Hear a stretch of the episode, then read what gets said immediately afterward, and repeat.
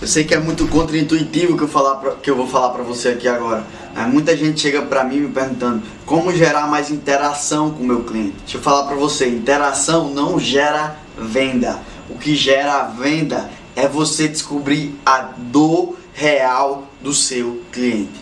Então você vai precisar interagir com o seu cliente, mas interaja com intenção. Porque com intenção você descobre qual é a dor real a dor mais profunda que ele está procurando resolver.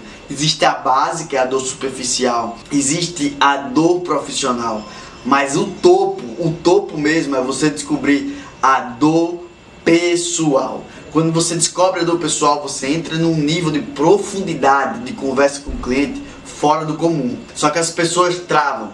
Por quê? Por elas ficarem ansiosas em quererem interagirem demais, acabam muitas das vezes não sabendo fazer a melhor pergunta ou acaba falando de maneira desenfreada. Cale a boca, fale menos e ouça mais. Você não tem noção de como o silêncio é poderoso.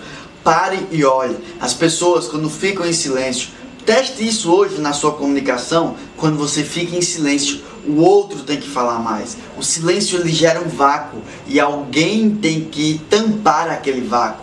Então, quanto mais você fica em silêncio, mais o cliente fala, mais você coleta dados e aí mais dados, mais confiança e mais argumentos para você vender. Então, no capítulo 5 do meu livro, Explodindo Mentos Resistentes, eu explico exatamente o que você tem que fazer para aumentar as suas vendas e crescer de maneira profissional. Se você quiser se aprofundar nisso, mas lembre, foca na dor do cliente mostra que existe uma solução, que você é a solução e que você tem um produto que soluciona isso de maneira fidedigna para ele. Se isso é interessante para você, clica aqui embaixo e adquira o compêndio de ferramentas que tem no livro Explodindo Mentes Resistentes.